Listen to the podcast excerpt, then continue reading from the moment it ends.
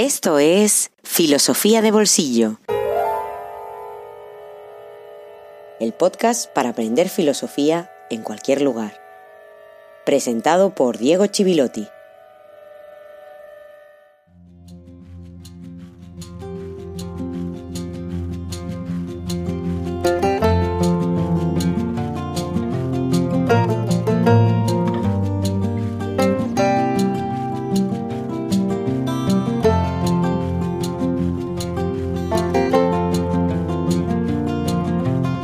Y feliz jueves filosófico número 52.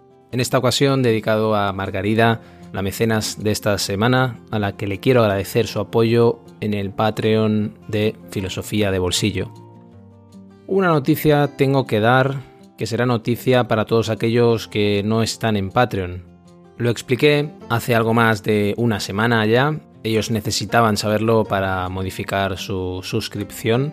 A partir de muy pronto Filosofía de Bolsillo continuará siendo un podcast semanal, pero una semana continuará en el formato actual, mientras la siguiente semana será en un formato algo diferente.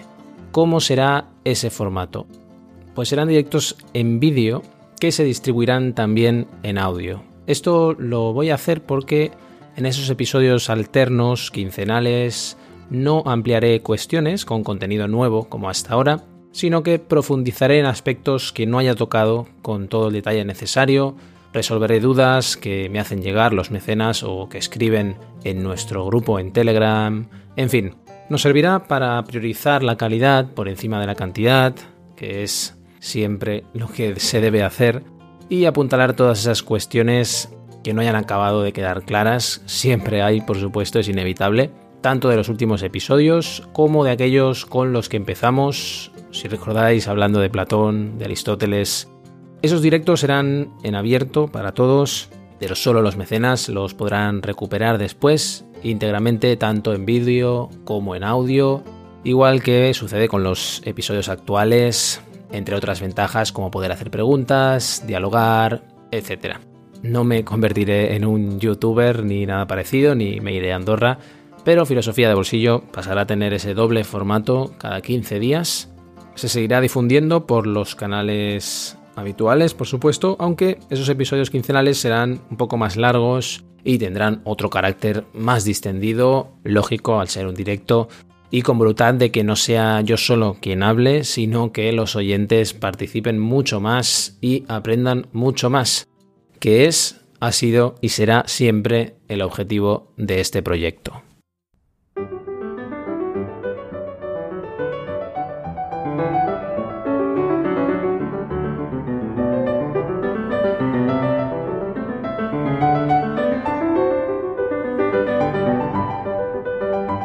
Centrémonos y volvamos a nuestra vía principal. En el último episodio nos dedicamos a hablar de Locke y entramos en su visión del estado de naturaleza, que, como buen contractualista, como explicaba, tiene gran importancia en su pensamiento político, porque es una especie de punto de partida que nos revela mucho de su antropología, de qué entiende por ser humano, qué ideas éticas tiene, qué entiende por libertad, etc. Precisamente entramos tanto en la ley como en la libertad y aquí se nos abre otro camino, porque siempre que hablamos de libertad, en una teoría del pacto social aparece la posibilidad de romper ese pacto. Todo esto del pacto, del contrato está muy bien, pero tendríamos que hablar de la vigencia y de la ruptura del pacto en Locke, que ya ha empezado a asomar cuando hablábamos del consentimiento. Y tú te preguntarás, pero vamos a ver, es que el pacto, ese momento racional en el que se construye una sociedad, se construye un gobierno civil, ¿es que el pacto se puede romper? Sí, se puede romper. Cuando los gobernantes no cumplen sus obligaciones, se pueden echar, se pueden deponer, porque el poder político es fiduciario, es decir, que se basa en la confianza que depositamos en aquellos que están administrando nuestros derechos y además se concede para conseguir unas finalidades muy determinadas y no cualquier cosa. Si no cumplen aquello que se les ha encomendado, el poder debe volver a las manos del pueblo. Y de esta forma Locke lo que hace es hablar de la legitimidad de romper el pacto. Estamos legitimados para romperlo. Y eso es así, de nuevo, por el modelo de racionalidad que sustenta todo su pensamiento político. En Locke, la razón de Estado está absolutamente vinculada a la razón subjetiva. La razón de Estado, en este caso, se identifica con ese sujeto, no se identifica con el monarca, como sucedía cuando hablábamos de Thomas Hobbes. El pueblo le retira los medios de gobierno al monarca porque no ha cumplido con sus finalidades, no ha cumplido con aquello que se le encargó. La razón subjetiva puede detectar esa contradicción entre medios y fines y por lo tanto siempre el criterio recae en la razón subjetiva, recae en nosotros, los ciudadanos. Y digo nosotros porque entiendo que quien está escuchando este podcast es un ciudadano también como yo y no alguien que está ejerciendo el poder, aunque todo es posible en este mundo tan extraño. Por eso, para Locke, es indiscutible el derecho a resistir, el derecho a oponerse a una autoridad injusta. Y frente a esa injusticia, si es necesario, el pueblo debe llevar adelante una revolución.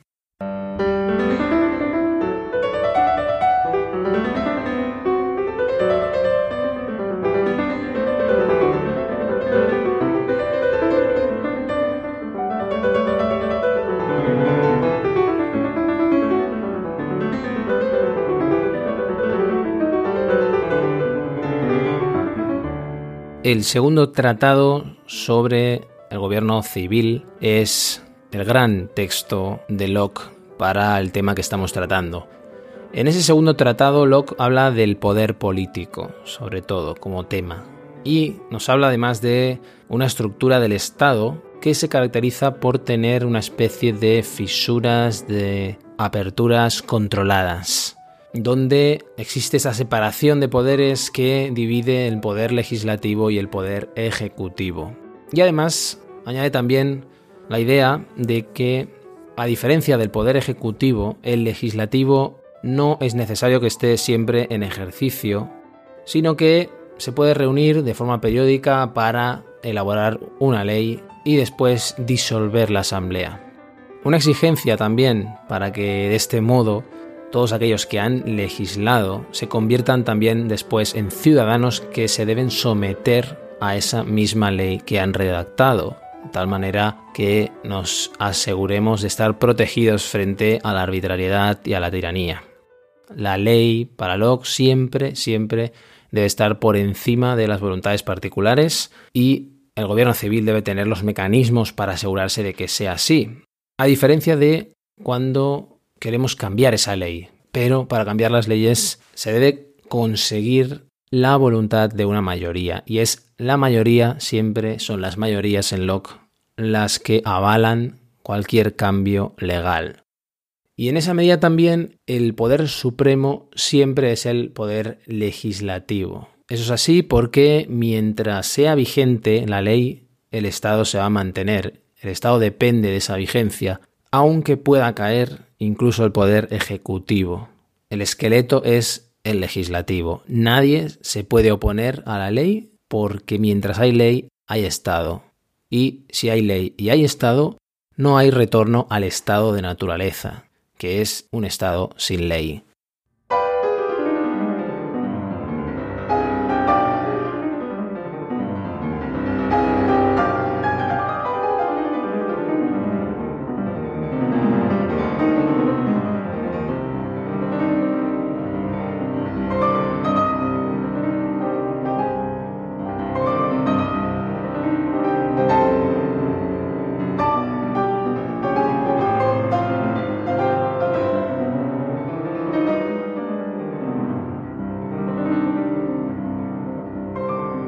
¿Por qué tenemos que obedecer la ley? ¿Hay que obedecer siempre, en cualquier caso, la ley? Locke también intenta dar respuesta a esta pregunta. Si recuerdas todo aquello que decía cuando hablaba de Thomas Hobbes, debíamos obedecer la ley por miedo. En el caso de Locke no es así. Debemos obedecer la ley porque es útil hacerlo, porque nos interesa, incluso por interés propio. Las leyes lo que permiten es establecer posibilidades dentro de la estructura estatal. Porque en esa estructura estatal Locke está pensando en la sociedad civil, donde cada uno persigue sus propias finalidades, cada uno tiene sus propios objetivos y debe intentar llevarlos a cabo sin dejar de respetar las finalidades propias que también se han propuesto otros individuos, otros sujetos, otros ciudadanos. Incluso también debe colaborar para que los demás también puedan realizar esas finalidades. Y en ese sentido también el primer derecho natural, de esos derechos naturales de los que hablaba en el episodio anterior, es la propiedad. Ya hice referencia a la importancia de la propiedad. Esa propiedad que cada uno tiene de su propia persona para disponer de ella en libertad. La primera propiedad es la de uno mismo, de su vida y de su cuerpo. Y el segundo derecho natural fundamental para Locke es la propiedad privada. Ahí ya entramos en un concepto un poco más sutil, un poco más matizado de lo que es la propiedad, que es ese derecho a heredar, a heredar del padre. Esa es la idea, la estructura en la que está pensando Locke. Aunque el estado de naturaleza sea pacífico, hayamos dicho, a diferencia de Hobbes, no está excluyendo la posibilidad de conflicto. Conflicto no desaparece y por eso necesitamos abandonar el estado de naturaleza donde existía esa paz frágil en favor del estado civil. El estado civil es deseable en ese sentido. Incluso hasta el punto de que el estado de naturaleza lo entiende como una especie de enfermedad, un estado en el cual existe la ley natural, pero no es suficiente. Necesitamos reforzar esa ley natural con la ley positiva. La ley natural es precaria. En esa enfermedad, que es el punto de partida del contrato social en Locke, ese estado de naturaleza, la cura de esa enfermedad es el tratamiento que es capaz de devolver la naturaleza a su propio curso.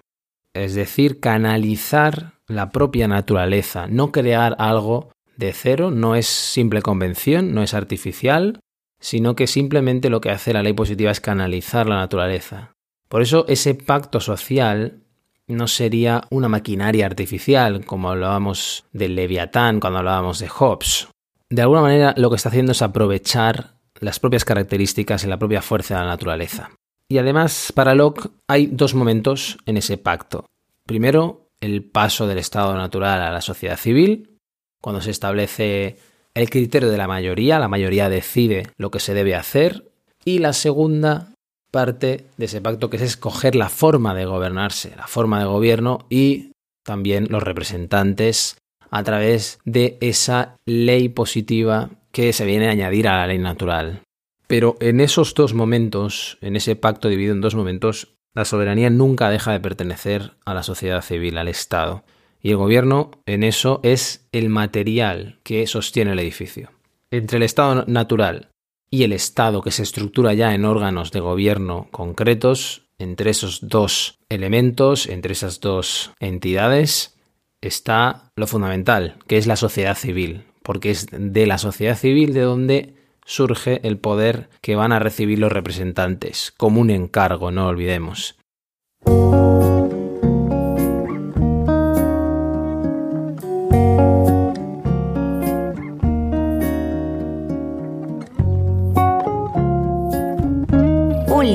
En el bolsillo.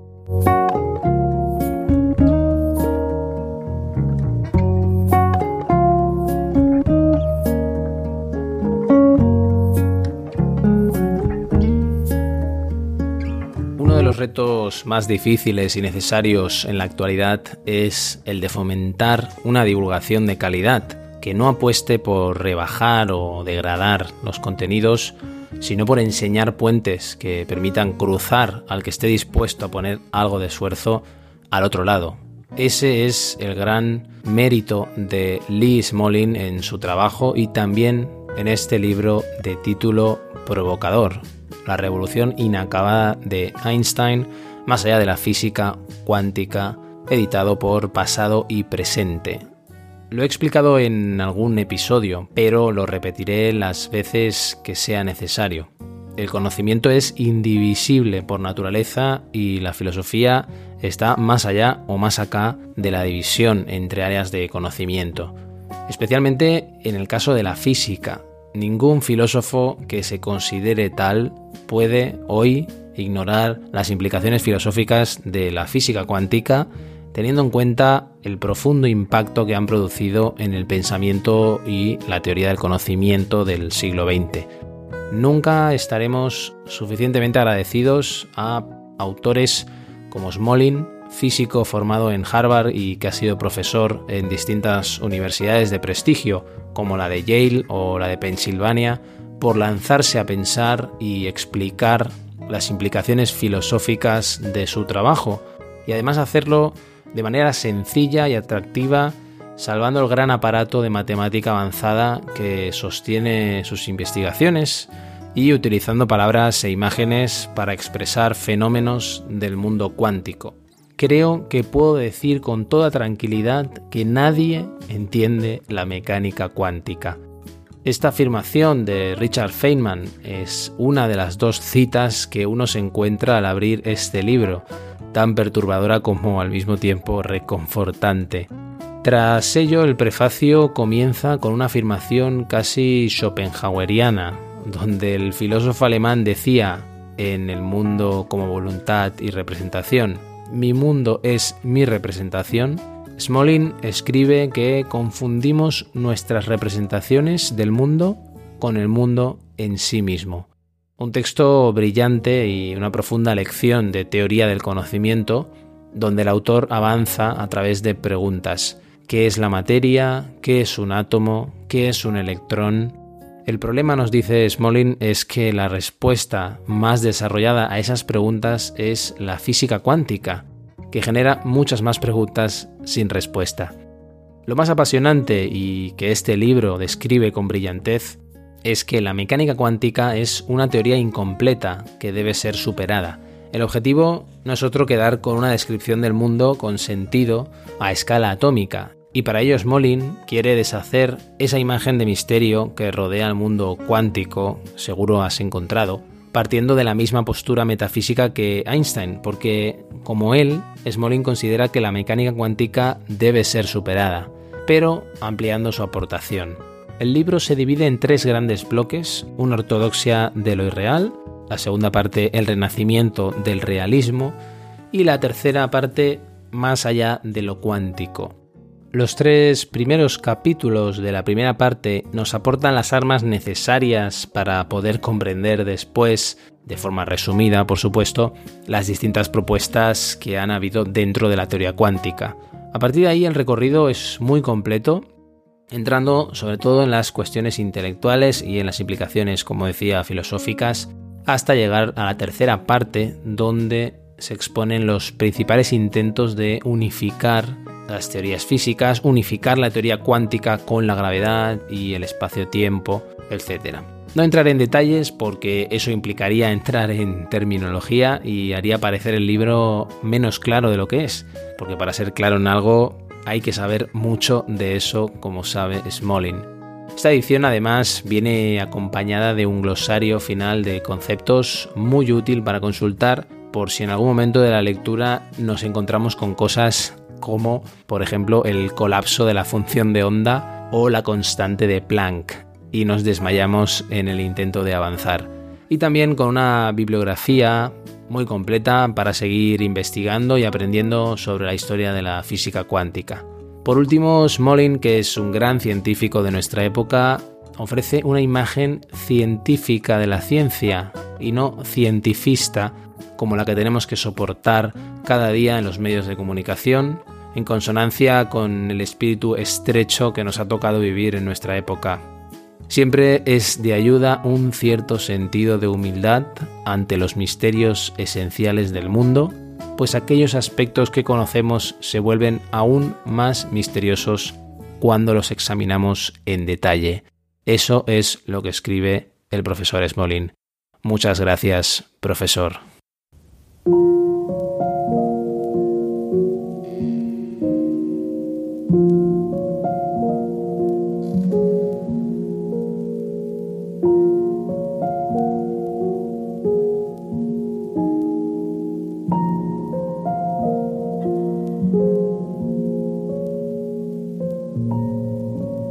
La discusión centenaria sobre la mecánica cuántica, hay un desacuerdo esencial acerca de la naturaleza de la realidad. Un desacuerdo que si se deja sin resolver, se intensifica hasta convertirse en una discusión sobre la naturaleza de la ciencia. En este cisma hay dos cuestiones básicas. En primer lugar, ¿existe el mundo natural independientemente de nuestras mentes? O, dicho con más precisión, ¿tiene la materia un conjunto de propiedades por sí misma, independientes de nuestras percepciones y de nuestro conocimiento? En segundo lugar, ¿podemos aprender y describir esas propiedades? ¿Podemos comprender lo suficiente de las leyes de la naturaleza como para explicar la historia del universo y predecir su futuro? Las respuestas que demos a estas dos cuestiones tienen implicaciones para problemas más generales sobre la naturaleza y los objetivos de la ciencia, así como para el papel de la ciencia en la sociedad humana. Se trata de cuestiones sobre los límites que trazamos entre la realidad y la fantasía. Las personas que responden sí a estas dos preguntas son lo que llamamos realistas. Einstein era un realista, yo también lo soy. Los realistas creemos que hay un mundo real ahí fuera, cuyas propiedades no dependen en absoluto del conocimiento o de la percepción que tengamos de él. Es la naturaleza tal como sería, y en general tal como es, si nosotros no estuviésemos ahí. También creemos que podemos entender y describir el mundo con la precisión suficiente como para explicar cómo se comporta cualquier sistema de la naturaleza. Si eres un realista, crees que la ciencia es la búsqueda sistemática de esa explicación. Esta postura se basa en una concepción ingenua de la verdad. Las afirmaciones sobre objetos o sistemas de la naturaleza son verdaderas en tanto en cuanto corresponden a propiedades genuinas de ésta. Si respondes negativamente a ambas preguntas, eres un antirrealista. Einstein y otros realistas creen que la mecánica cuántica nos ofrece una descripción incompleta de la naturaleza y que le faltan unos cuantos aspectos necesarios para una plena comprensión del mundo. Einstein a veces imaginó que había unas variables ocultas que completarían la descripción de la naturaleza que ofrece la teoría cuántica y creía que esa descripción completa, que incluía las variables ocultas, sería coherente con el realismo. Así pues, si eres físico y eres un realista, tienes una obligación imperiosa, superar la mecánica cuántica y descubrir cuáles son esos aspectos que le faltan, para así elaborar una teoría correcta de los átomos. Esa fue la misión inacabada de Einstein y es también la mía. Todo esto no es baladí, porque ahora a inicios del siglo XXI la ciencia se ve atacada desde muchos frentes, y con estos ataques también se ve amenazada la convicción de que existe un mundo real en el que los hechos o bien son ciertos o bien son falsos. Parece que varios sectores de nuestra sociedad están perdiendo el contacto con la frontera que separa la realidad de la fantasía. Liz Molin la revolución inacabada de Einstein, más allá de la física cuántica. Editorial Pasado y Presente.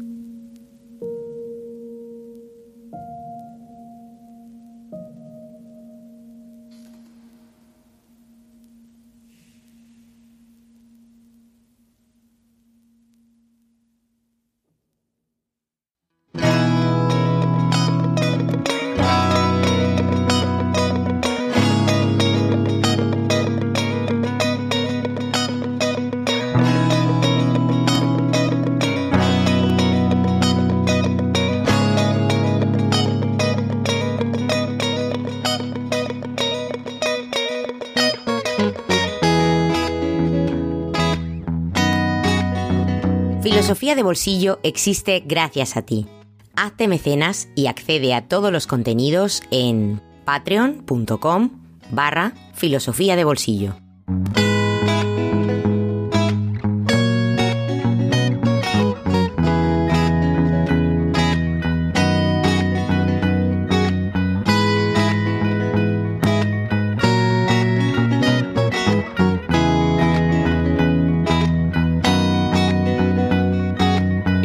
Que añadirle a este episodio 52 más allá de recordar que está dedicado a Margarida. Muchas gracias Margarida por apoyar y hacer posible filosofía de bolsillo. Y más allá de recordar esto, también recordar que el próximo 8 de abril será cuando empiecen esos directos de filosofía de bolsillo y este proyecto procure dar un paso adelante, aunque ese paso no implique perder su esencia o perder su propósito y su horizonte. Nos encontraremos, como siempre, la próxima semana para despedirnos de John Locke y para seguir hablando de la libertad, pero también hablar de otras cuestiones como la propiedad y por supuesto las críticas que se han hecho a la filosofía política de Locke. Por supuesto, si nos da tiempo, enlazaremos esos últimos temas dedicados a Locke con las siguientes cuestiones y los siguientes autores contractualistas. Cambiaremos de escenario, cambiaremos de autores y de ideas, pero filosofía de bolsillo seguirá igual que siempre.